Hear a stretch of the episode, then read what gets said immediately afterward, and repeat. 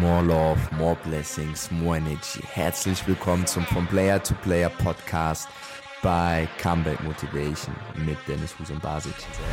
So, dann gehen wir mal weiter in deiner Story. So, dann bist du in der U15 irgendwie nicht so erfolgreich gewesen. Was ist dann passiert? Ich wurde wieder übernommen in die U16, wieder mit der gleichen Aussage, du hast Potenzial. Wir sehen das. Dieses Jahr wird es. Und vielleicht auch ein Fehler.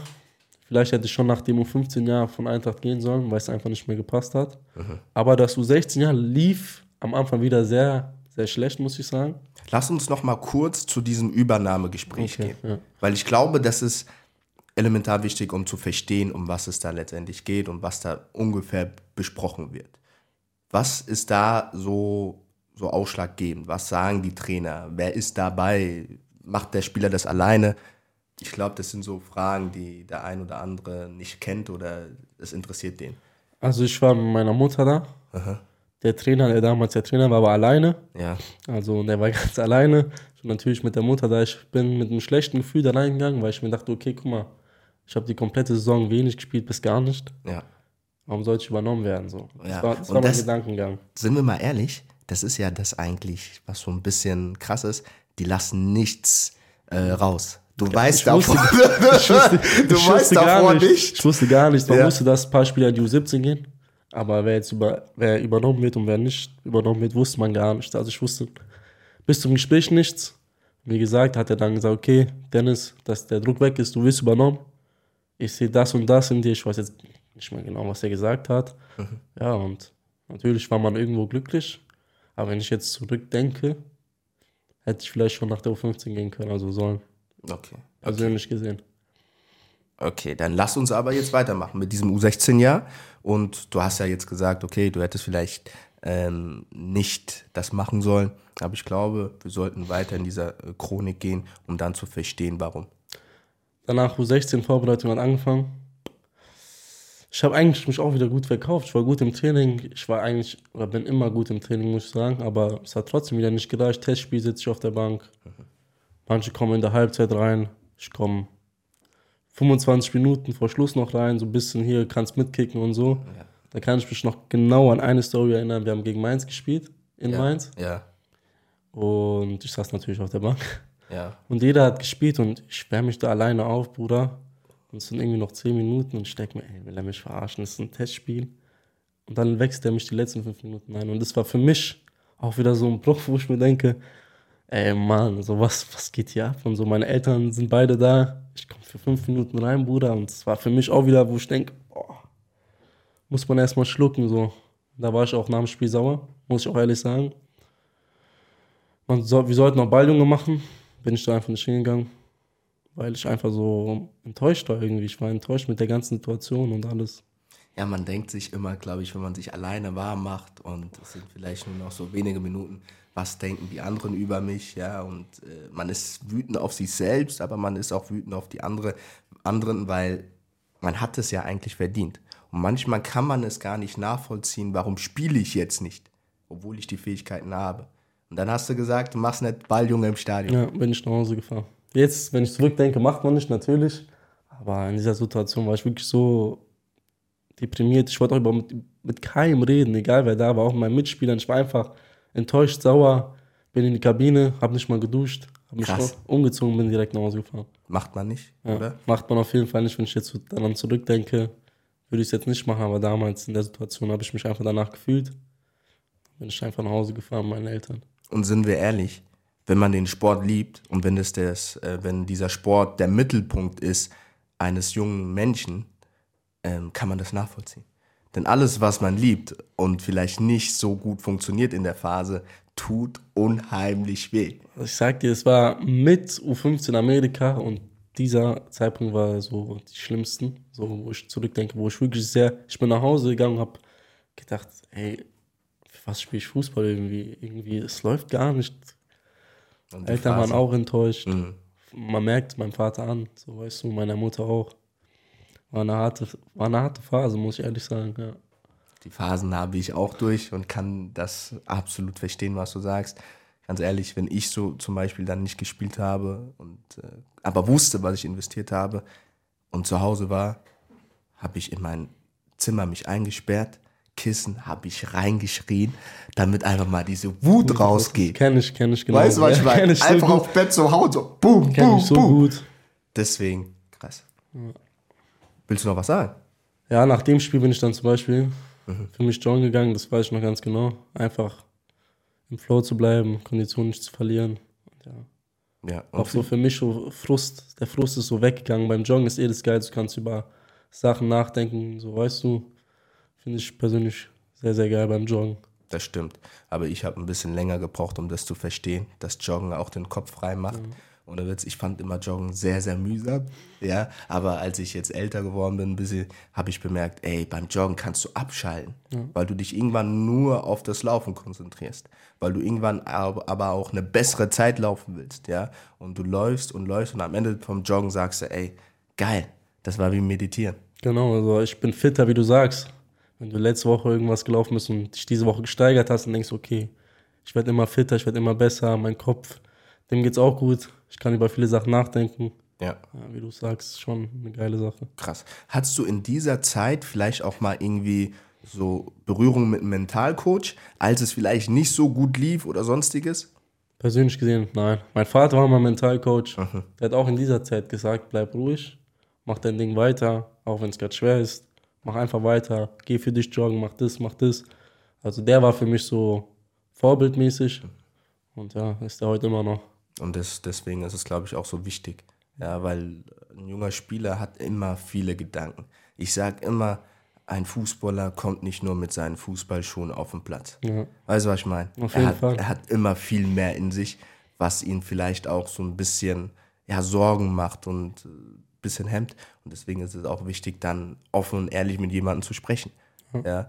Oder sei es ein Mitspieler, okay, Mitspieler manchmal schwierig, aber sei es jemand andere, anderes oder der Vater, Mama, der das ein bisschen nachvollziehen kann, was man eigentlich täglich investiert. Genau, ja. Die wussten ja, was ich investiere.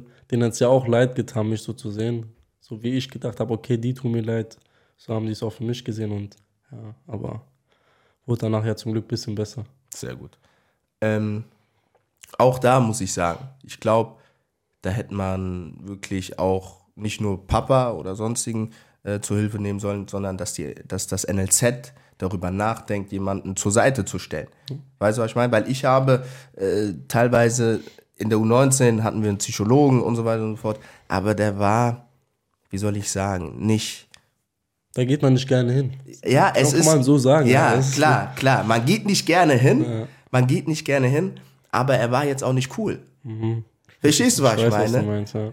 Der war nicht cool. Der war jetzt nicht eine Person, wo ich sage, ey, der ist chillig. Da gehe ich, weißt du, was ich meine? Da gehe ich hin und da kann ich meine äh, Sorgen hin, hinbringen und, weißt du, der war einfach nett.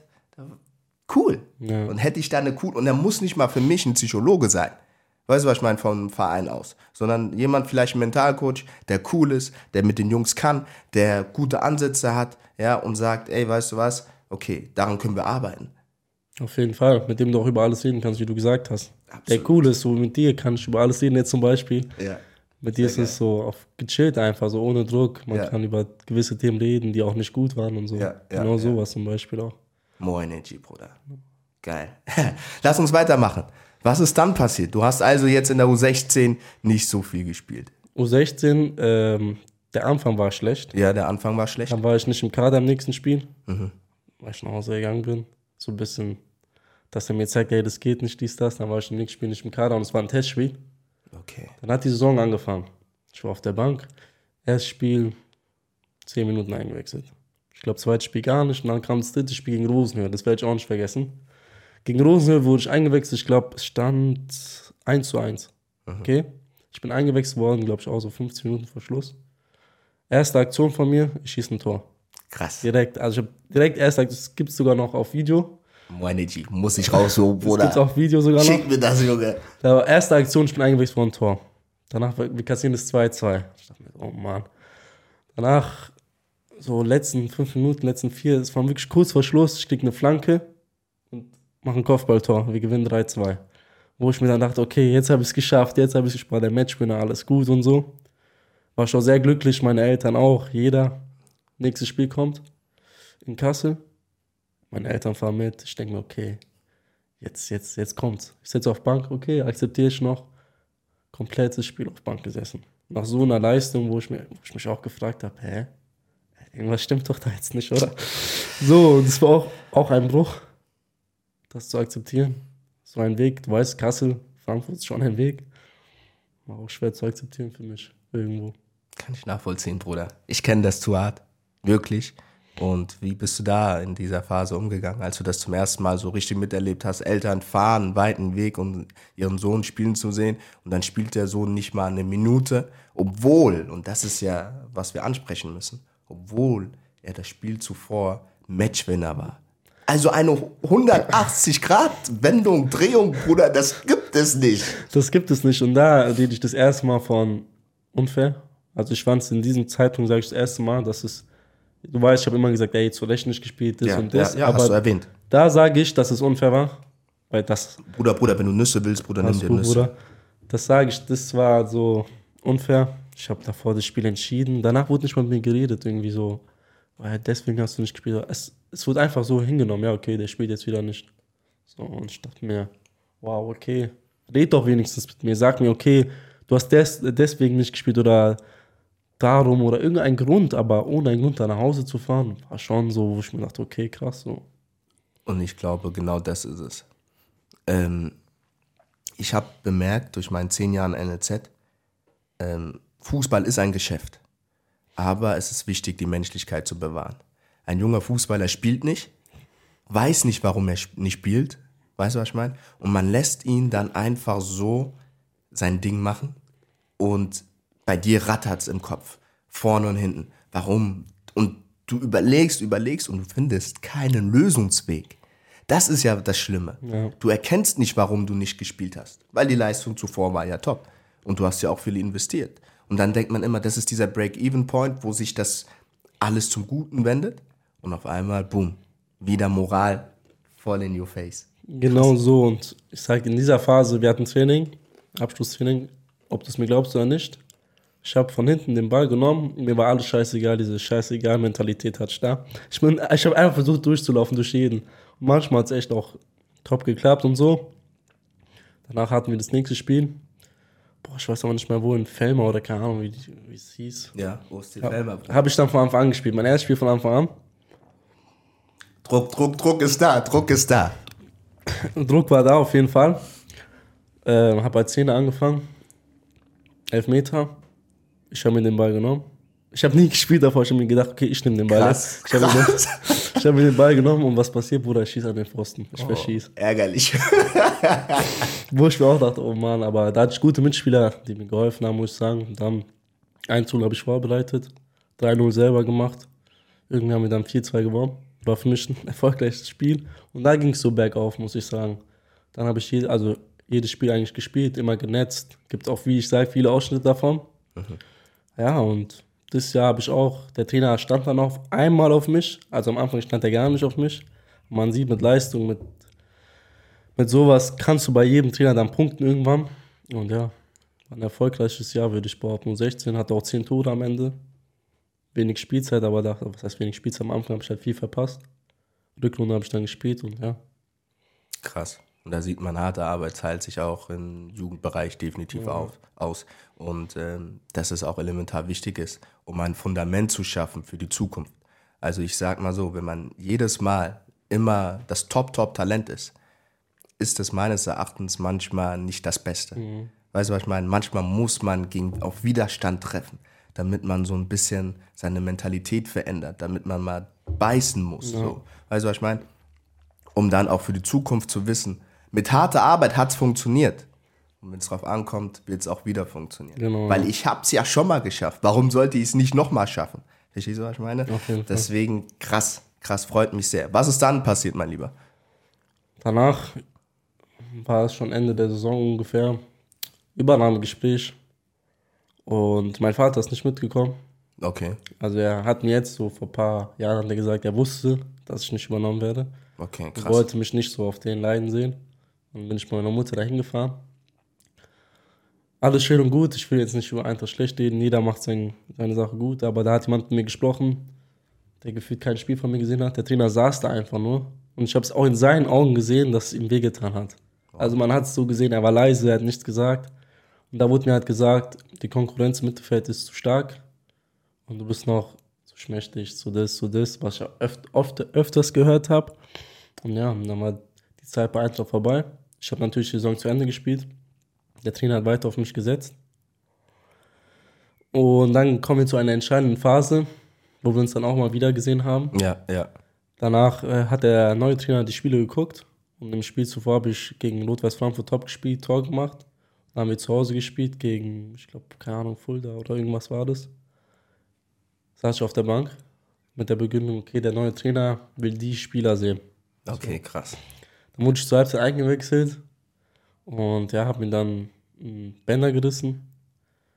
Und ja, das war auch wieder so eine Phase, wo ich mir dachte, okay, zum Beispiel jetzt einer wurde nicht übernommen, der Trainer hat ihn gesehen und wollte ihn dann haben, doch haben. Und, Okay, und ich dachte, verstehe. ey, bei mir kann das Gleiche vielleicht passieren. So, es war noch so ein bisschen Hoffnung da. Ja. Ja, und die Hoffnung war dann weg. Krass. Bänder gerissen habe ich dich ja mein Physio Ganz, ganz ehrlich, was ein Typ war ich denn früher? Hä? Ich würde genauso wie jetzt beschreiben. Du warst offen, guck mal, ich war da noch, wie alt war ich da? 15? Ja. Du warst schon älter und die warst Alter so scheißegal. Ja. Man hat trotzdem sich unterhalten können mit dir. So, du hast einen gepusht, mach weiter, mach das, mach das. Ja. ja, geil, das freut mich. Und es bleibt halt Das, erhalten, ne? das freut mich auch zu hören, weil ich immer wieder so rückwirkend darüber nachdenke und sage, ey, ich habe ihn gesehen, aber ich, ich weiß nicht, wie kommt es immer an? Ja, weil ich bin ein offener Typ, ein lockerer Typ, so hat dir das da geholfen damals schon, weißt du, was ich meine? Oder konntest du irgendwas mitnehmen? Ja, auf jeden Fall konnte ich was mitnehmen. Du hast mich ja gepusht. Du hast gesagt, ey, guck mal, wenn die Verletzung vorbei ist, rasierst du wieder, nimmst wieder alles auseinander. Geil. Das habe ich mir so im Kopf behalten und habe gedacht, okay, das werde ich noch machen. More Energy. Wie war dein Weg dann weiter?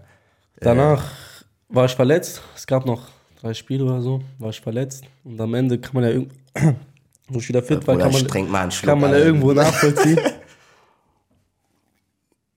kann man irgendwo nachvollziehen, dass ich keinen Bock mehr hatte, zum Training zu kommen. Wieso auch? Ich werde ja nächstes Jahr eh nicht dort spielen. Ich wollte mich schon umschauen, wo ich nächstes Jahr dann spiele, Training, Training machen, also Probetraining und ja.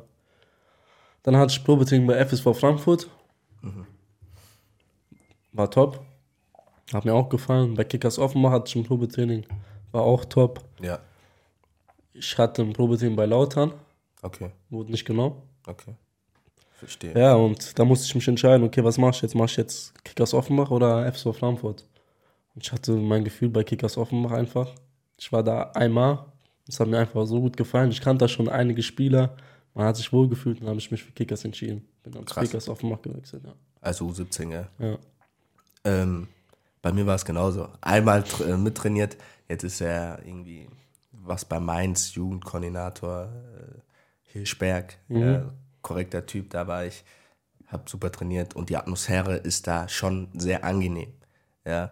Was war jetzt so in diesem U17-Jahr? War das Junioren-Bundesliga oder war das Hessenliga?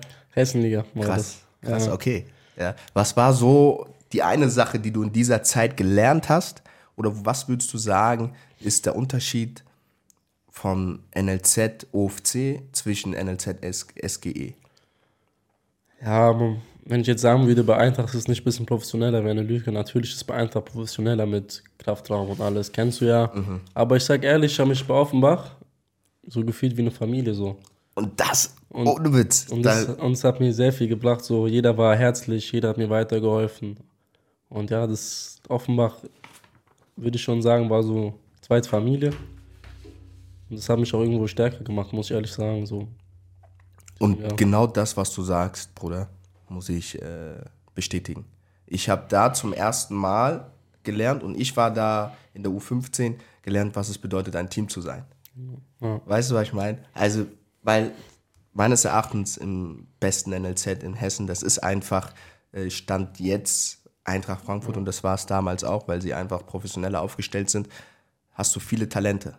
Aber jedes Talent weiß, dass es ein wenig auf sich selbst schauen muss, um erfolgreich zu sein. Es stehen elf Leu Jungs auf dem Platz, aber irgendwie spielt jeder ein wenig für sich selbst oder eigentlich für sich sel selbst. Beim OFC hatte ich nie das Gefühl. Bei uns war die Mission in der Liga bleiben in der U15 und wir haben alles, wirklich alles dafür getan. Ja, es sind geile Kicker dabei wie Gerrit Gohlke, der spielt jetzt bei Mannheim. So Und das war dann wirklich familiär, also war wie eine Familie. Und diese Eigenschaft habe ich dort gelernt und auch für die Zukunft mitgenommen. So, du hast jetzt eine Hessenliga-Saison gespielt. Wie war die? Wie ist die gelaufen? Was kam danach? Also die Hessenliga-Saison war, von mir war die gut, aber unser Tabellenplatz war durchwachsen. War mal kurz fast Absteiger, Abstiegsplatz. Aber für mich, ich bin da gewachsen, ich bin da ein bisschen größer geworden. Ich war so der Lenker, muss ich sagen. So, es war wieder eine gute Sache, dass ich das Ruder in die Hand nehmen muss, ich das übernehmen muss. Und ja, die U17-Saison war eigentlich gut. Hatte auch einen Trainer, der, wie gesagt, wie Familie war, so der mich unterstützt hat bei allem und ja,